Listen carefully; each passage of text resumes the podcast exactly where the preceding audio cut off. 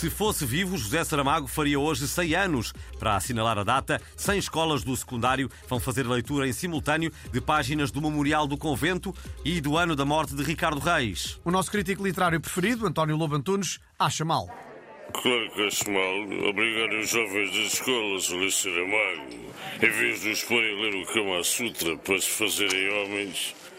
Além disso, depois vamos ouvir mas o mesmo tipo de efemérides, nascimentos e mortos. Devíamos era celebrar, por exemplo, o, o primeiro pirafo. Hum? Faz hoje X anos que fulano tal deu, deu a primeira talitada, não é? Porque isso é que faz, isso é que faz um bom escritor. Quem nunca deu uma boa saraivada não pode ser um bom escritor, não é? E Saramago não parece que, quer dizer, com, quer dizer, com aqueles óculos. Aquilo, são, são dois fundos de garrafa, que, enfim, eu sei. O Mundial de Futebol está à porta e até agora está a correr tudo bem com a nossa seleção, porque a Luciana Abreu ainda não se lembrou de fazer nenhum hino de apoio. No nosso fórum de hoje vamos querer saber de que forma os nossos ouvintes vão manifestar o seu apoio à seleção. E a primeira ouvinte em linha chama-se Noélia Armanda e fala-nos de Linda a Coxa. Muito bom dia.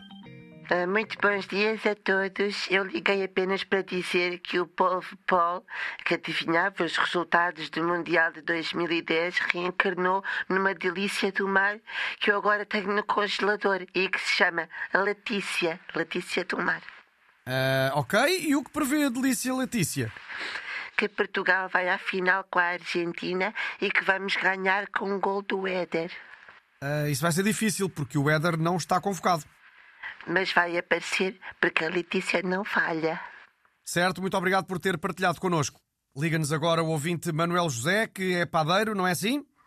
Precisamente, e para apoiar a seleção, vou fazer o maior pão com chouriço do mundo. Vai ser um pão com chouriço que vai de Mangualde até o Catar.